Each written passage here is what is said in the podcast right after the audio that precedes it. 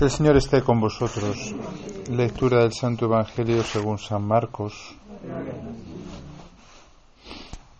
En la ciudad de Cafarnaún el sábado entra Jesús en la sinagoga a enseñar. Estaban asombrados de su enseñanza, porque les enseñaba con autoridad y no como los escribas. Había precisamente en su, en su sinagoga un hombre que tenía un espíritu inmundo y se puso a gritar ¿Qué tenemos que ver nosotros contigo, Jesús Nazareno? ¿Has venido a acabar con nosotros? Sé quién eres, el santo de Dios. Jesús lo increpó, cállate y sal de él. El espíritu inmundo lo retorció violentamente y dando un grito muy fuerte salió de él. Todos se preguntaron estupefactos, ¿qué es esto? Una enseñanza nueva expuesta con autoridad. Incluso manda a los espíritus inmundos y lo obedecen. Su fama se extendió enseguida por todas partes, alcanzando la, la comarca entera de Galilea. Palabra del Señor.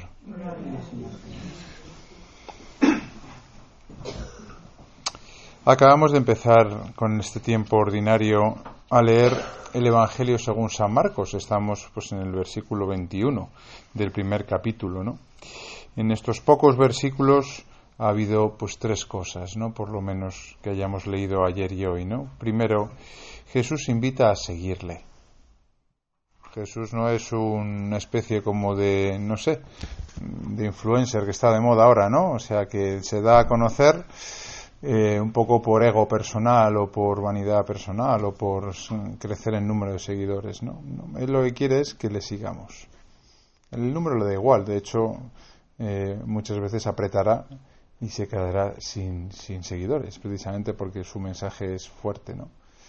Él lo que quiere es que quien quiera buscar la verdad le siga. Y por eso ayer decía nada más empezar a los primeros apóstoles, pues que le siguiesen.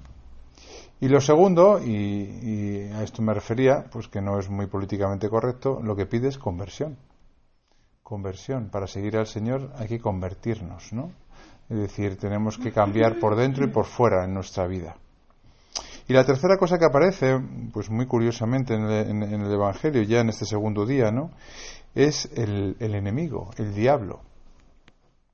Durante algunos años en el posconcilio se ha negado la existencia de, del diablo o se ha de, de alguna manera pues mm, dicho que no era una figura personal, ¿no? Sin embargo, según leemos el Evangelio, si lo leemos pues con entendederas eh, básicas, pues uno se da cuenta de que aparece pronto y de que aparece como un ser personal y como un ser completamente contrario a la obra que Jesús quiere hacer. Es verdad que el diablo no está al nivel de Jesucristo ni de Dios, ni mucho menos, es una criatura, ¿no? Pero aparece desde el principio. Lo cual da a entender que en ese seguimiento y en esa conversión que nos pide Jesús ya aparece alguien que siempre nos lo va a querer impedir o siempre va a querer torpedear, que se va a atravesar, esa es la palabra eh, diablo en griego, ¿no? ¿Mm? El que se atraviesa en el plan de Dios, el significado etimológico, ¿no? Por tanto, hay que contar desde el principio con la llamada del Señor, por supuesto, con la llamada a la conversión y con este enemigo, esta dificultad que tenemos, que no es solamente la dificultad personal de seguir al Señor, pues yo qué sé, pues a una vida austera, o a una vida pues pues pues de obediencia no sino que es que hay un enemigo personal que además intenta torpedearnos no y que está en contra completamente del, pan, del plan que Jesús trae para nosotros pues empieza emocionante esto. Nos quedan treinta y tantos domingos por delante. Vamos a seguir leyendo el Evangelio con esos ojos nuevos que nos dan a entender que, bueno, pues que el mensaje del Evangelio ciertamente es una novedad radical, como lo hemos visto en Navidad, ¿no? que Jesucristo ha traído verdaderamente la revolución solamente por la manera tan escandalosa que ha tenido de, nacer y de vivir su infancia.